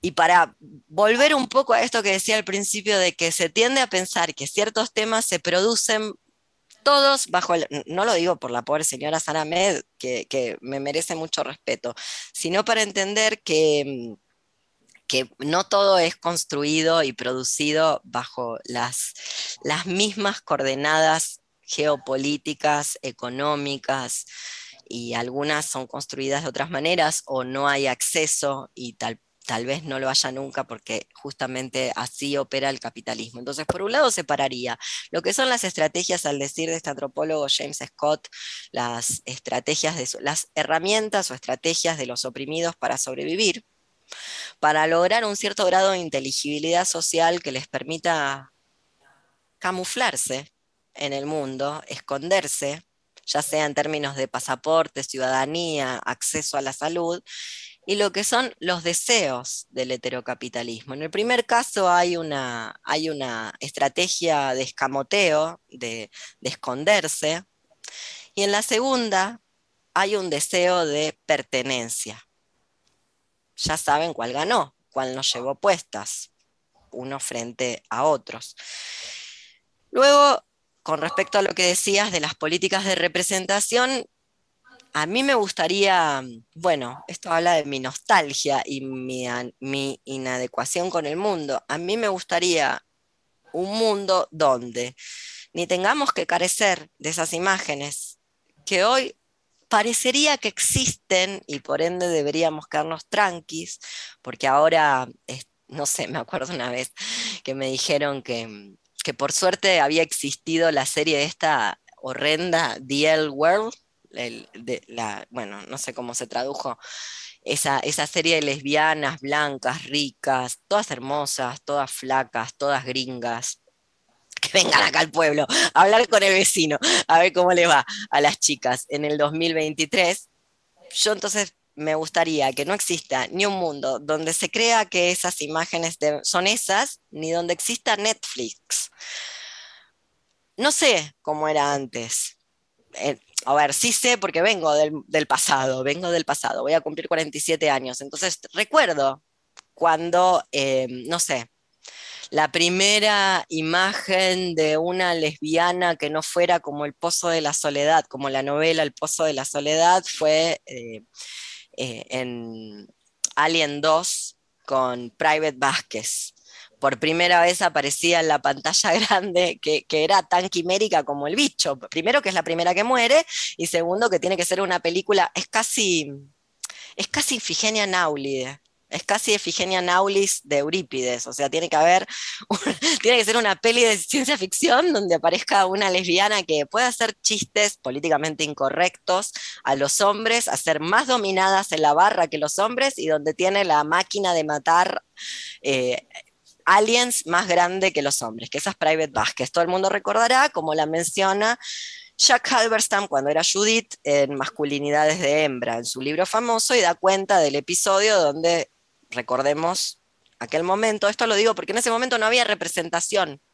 La única representación fue esa película, que justamente es una película de ciencia ficción, por eso aparecía esa lesbiana, que igual fue la primera que se muere en la película, la primera, Plum. A los 10 minutos, chao Private Vázquez. Pero esos 10 minutos fueron épicos, fueron icónicos. ¿Por qué? Porque Private Vázquez, recordémoslo, salen, o sea, despiertan después de ese viaje interplanetario, dormidos por, por años luz y demás, y ellas se pueden hacer dominadas. Una cosa dificilísima de hacer hasta cuando entrenas, tiki tiki, levantarse así. Y pasa un, un verguitas que andaba por ahí, el machirulín de turno, y le dice, Vázquez, ¿nunca te confundieron con un hombre? Y Vázquez lo mira y le dice, no, ¿y a vos? Y yo todavía, yo todavía me río con el chiste políticamente incorrecto, porque ahora alguien saldría por ahí. Y este libro, Primavera con Monique Big tuvo mucho que ver, la creación de este libro, puesto, ponerlo por escrito, tuvo mucho que ver con eso, con dejar de creer que cualquier tipo de, afrenta de esta índole es, em, es igual. No es lo mismo Private Vázquez haciendo ese chiste, que en, en, todo caso es un chiste, es la reapropiación de la injuria y devolviéndosela al otro. No es lo mismo eso que cuando lo hacen ellos, que es lo que hizo él. Digo porque ya vivimos en un mundo donde luego cualquier espacio que quiera, construirse eh, va a ser a priori denunciado como excluyente de algo solo porque no entra todo el mundo. Bueno, sí, puede pasar, pero eso no quiere decir que está excluyendo. Vuelvo a lo del borramiento. Si las mujeres son borradas, las mujeres, que no sé a qué se refieren las terfas cuando dicen eso, eh, no será porque existen mujeres trans o personas trans, sino porque existe algo que se llama heterocapitalismo. Y después analicemos si el heterocapitalismo ya no pegó la vuelta, y voy a retomarlo de Netflix, no se asusten, no pegó la vuelta y en todo caso construyó, tal cual son en la actualidad, las identidades LGTBIQ, H y JK y las disidencias sexuales como dispositivos imperiales que impiden luego, mientras el vecino me sigue maltratando por lesbiana, solo por cómo me veo. Yo me veo con el pelo largo, creo que dejé de ser lesbiana, no sé qué pasó, pero bueno, él me sigue, debe ser por el bigote o porque soy fea, él debe creer que todas las mujeres feas somos lesbianas. Bueno, que vea The L World. La verdad, no sé qué decirle, él lo tiene que ver. Bueno, entonces, insisto, con esta cuestión. Me gustaría vivir en un mundo donde ni la única representación fuera una, eso, una, película de ciencia ficción, tiene que venir una película donde las cosas no existen, porque no existe ese bicho alien, como para que haya una lesbiana tan empoderada, porque si no, no existe. Estoy haciendo todas las salvedades, estoy pasando por alto que es una milica, estoy pasando que esa es la única representación posible de la masculinidad eh, contrahegemónica, o sea, podrían haber elegido otras, pero bueno, pasó. Que el mundo no sea ni eso, la única aparición es justamente esa, ni que sea Netflix. Yo quisiera vivir en un mundo donde no existiera Netflix. Sigo creyendo que es posible. Soy un poco utópica. Me va a decir Alexis después por Telegram, que es mi amigo y lo invité. ¿Qué quiero decir con esto? No hay una representación verdadera versus una representación que no es verdadera. Son todas verdaderas, son todas falsas. Hacerse representar solo es dentro de estos marcos. Luego tendríamos que pensar cómo hacemos para vivir ocultas, que es lo que había que hacer, ya lo dijo Epicuro. ¿Cómo hacemos para vivir ocultas? Y luego hay, para vivir ocultas, como vos bien dijiste, aunque no te vi, em, hay estratagemas. Y esas estratagemas a priori me parecen válidas, sean las que sean, porque hay que sobrevivir pero no son del orden de la sustancia, porque son justamente estrategias para sobrevivir. Lo digo por la que se casó para tener la seguridad social. Seguridad social que en Madrid está colapsada, chicas, con lo cual, no sé, se los tengo que decir yo, les cuento relatos tristes de mi amiga Nati que manejaba esa página, que era activista por, por las enfermedades inflamatorias intestinales en, en, España y Crohn, una vida entera con Crohn, Lady Crohn, que se murió desasistida por la Seguridad Social de España por un cáncer que era curable, pero le dieron mal un diagnóstico, prepandemia, imagínense ahora. No obstante, son estrategias válidas. Son estrategias para sobrevivir. No sé si dije algo claro, la verdad. Ojalá que sí. No sé si hay alguna cosa más. A mí si no también hay, bueno, continuando un poco en esto de... Dale, Almudena. Eh, también se me ocurrió un poco como frente a esa inteligibilidad, ¿no? La idea de autonomía y cómo construir también esa... Qué peligro. pues, pues sí, podrías contarnos un poco, bueno, cómo pensar en, esa dimensión política. Es que yo no creo en la autonomía, creo en la interdependencia funcional, pero soy discapacitada. Esa es la verdad. Yo sé que no se ve. Y entonces, durante años, usé mi passing, pero tengo el sistema inmune modulado. Entonces, yo sé bien que necesito desde a ciertos dispositivos, protésicos, moleculares, la medicación, el hospital, la clínica, los médicos, por eso la interdependencia, hasta apoyos, apoyos literales. Me está yendo muy mal con el asunto, pero sigo pensando que La autonomía es un cuerpo apto, es el cuerpo viril apto de la heterosexualidad como régimen político. Luego lo que hay, lo que opera, en, no acá, no entre los seres humanos, no en este planeta, en el cosmos, Spinoza tiene razón. El more geométrico es interdependiente. Hay leyes de atracciones y retracciones de los cuerpos celestes y nosotras venimos a ser parte de eso. Entonces, el problema, digo esto, sí, dime, no. En términos de, de, la autonomía de la inteligencia social, o sea, la independencia de esa lectura o de esa, o sea, cómo, cómo Claro, eso es el devenir. Eso es. Eso es el devenir. ¿Cómo se precipita? Sí. ¿no? Dime. ¿Cómo, no, no, cómo gestionas esa interdependencia que, que todas tenemos, o sea, bueno, esa necesidad o ese conatus de, de, de aceptación social y, con, y de, de, reconocimiento de esa interdependencia muchas veces confundido ¿no? eh, sí. con eh, la capacidad, digamos, de generar espacios de autonomía que pueda confundirse también en ciertos momentos con, con, inteligencia social, si no tienes culturas propias o no tienes espacios donde, bueno, no sé si me estoy explicando muy bien, pero... Eh, sí, sí. O sea, como espacios de autonomía que en realidad te permitan eh, no ser... Primero, no es, yo no le digo autonomía a eso claro. que vos estás buscando, justamente para que no, luego no se no, no, no, no prolifere para anclar el mensaje y que no prolifera hasta hacia zonas donde digo, bueno, autónomo no hay nadie, autónomo es una mentira de Locke cuando inventó el, el individuo y dijo que los seres humanos nacen, los individuos, ni siquiera dijo los seres humanos, dijo, los individuos nacen libres e iguales por naturaleza. No es ni deseable eso, ¿qué decirte? Eh, nada, no solamente es una mentira que no sé ni, que, ni si es deseable, en, en el sentido de que no veo a mal las asimetrías, porque para que se ejerza la dominación tiene que haber un dispositivo que la permita. Doy un ejemplo, un ejemplo anarco de Millarman, del individualista. Eh, no hacemos una asamblea para decirle al zapatero cómo hacer la mediasuela, él sabe.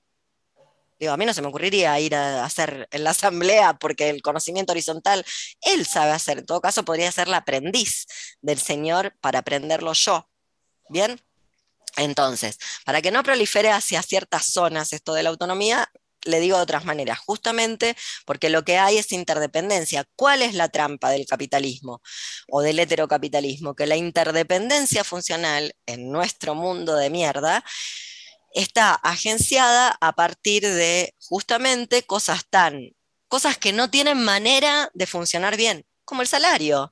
Por eso no importa cuán justamente le pagues a tu empleada doméstica, luego le vas a hacer hacer, la vas a obligar a hacer cosas que no forman parte del empleo doméstico, que son las que hace la mujer del heterocapitalismo y tiene que tercerizar si quiere tener un doctorado, la crianza, ¿Qué es lo que hacía la madre universal del heterocapitalismo?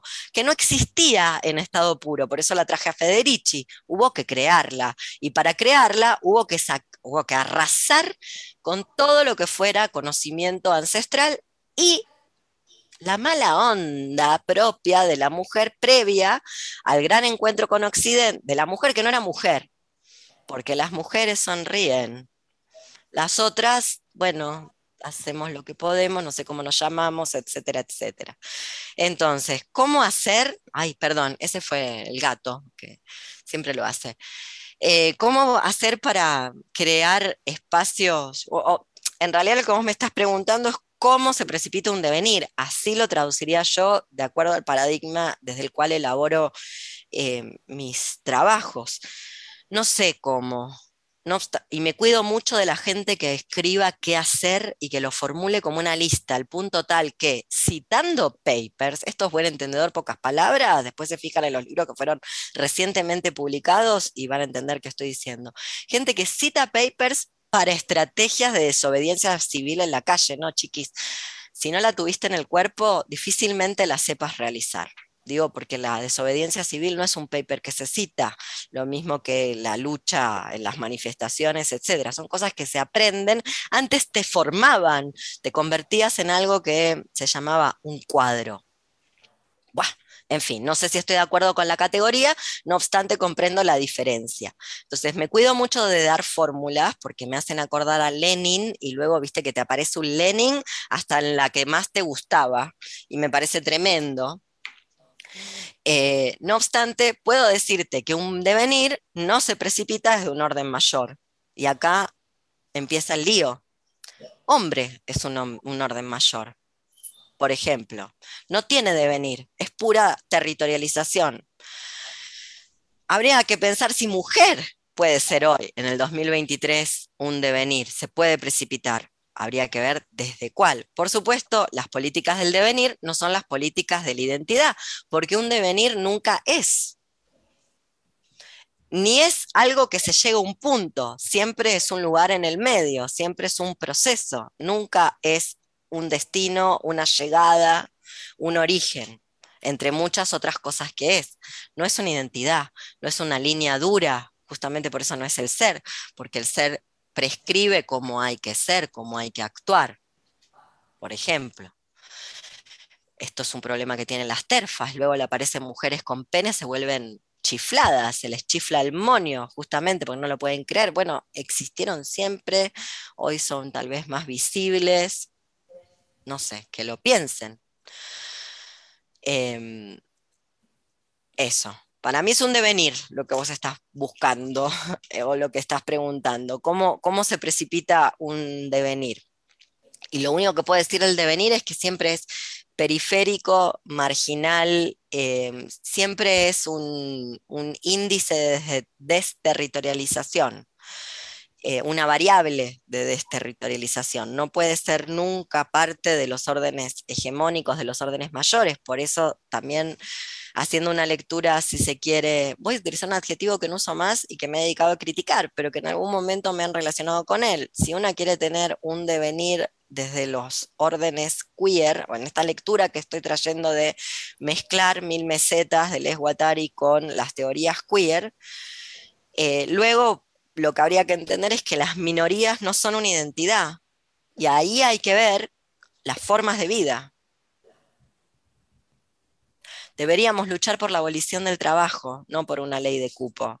Y en el medio, dar mano de toda la, echar mano a toda la experiencia histórica, que es abundantísima, justamente porque hace rato que estamos en este planeta, como para pensar estrategias de cómo hacemos en el, en el medio hasta abolir el trabajo. ¿No? Esto lo digo por la gente que está pensando que volvimos a la normalidad porque si no la gente no le alcanzaba la plata. Bueno, hay algo que inventó el sindicalismo, el cual detesto, porque justamente vivo en Argentina, si no se enteran cómo es el sindicalismo en Argentina, y ustedes también lo detestarán, que se llamaba fondo de huelga. Y el fondo de huelga se usaba para sostener, porque claro, te, cobra, te cobra la patronal cuando te vas a la huelga. No sé si la gente lo sabe, te hace un descuento, te descuenta el presente, te quedas sin salario, te lo destruye. Bueno, pero eso se hacía el fondo de huelga y esa era la razón de ser el sindicato. Entonces la plata no iba para mandarle, para mantener el sueldo muy abultado a un sindicalista que finge ser obrero. No, era para que luego, cuando teníamos que ir a la huelga y nos iban a dejar con cero pesos, porque no nos iban a liquidar nada, tuviéramos como sostenerla, por ejemplo. Bueno, se podrían haber creado, a eso llamo echar mano a la experiencia histórica.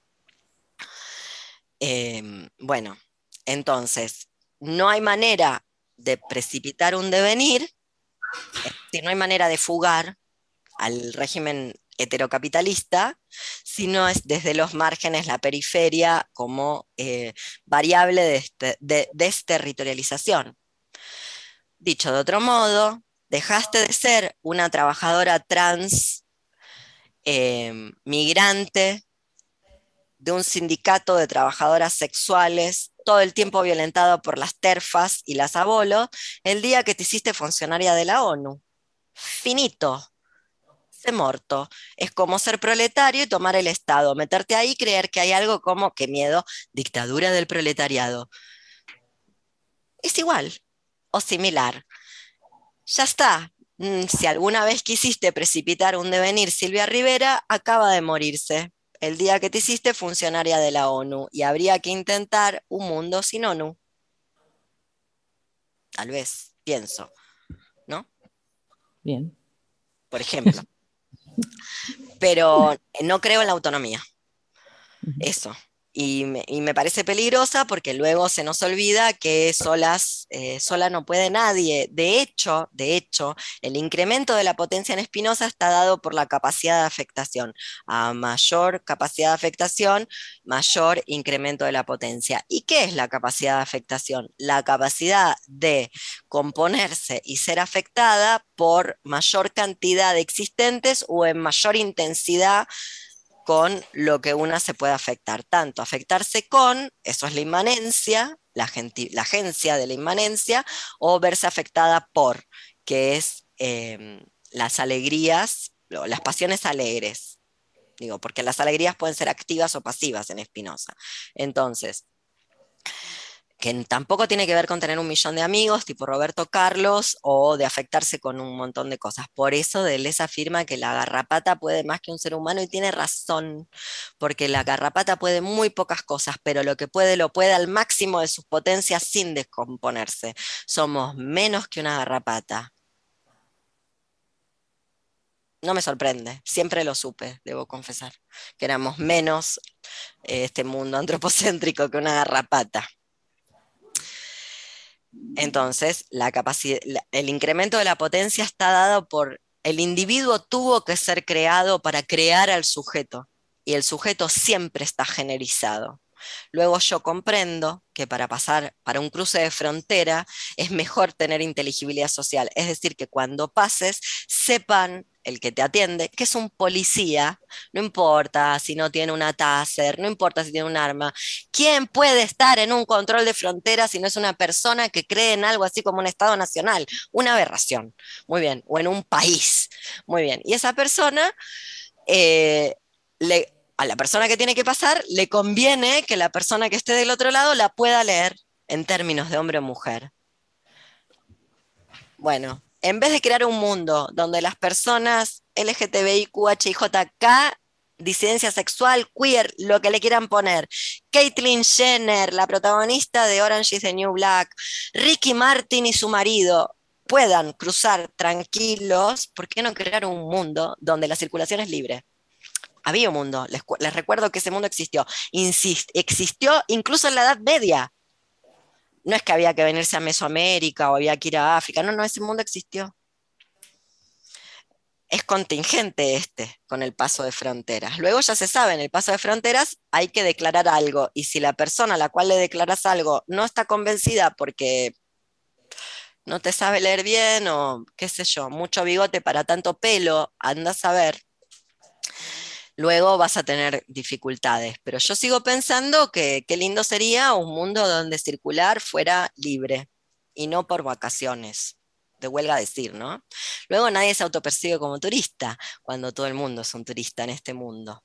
Sería hermoso no serlo, pero para eso habría que estar en la presencia. Y hace rato que no estamos en la presencia. Mm, qué triste, vengo a deprimir.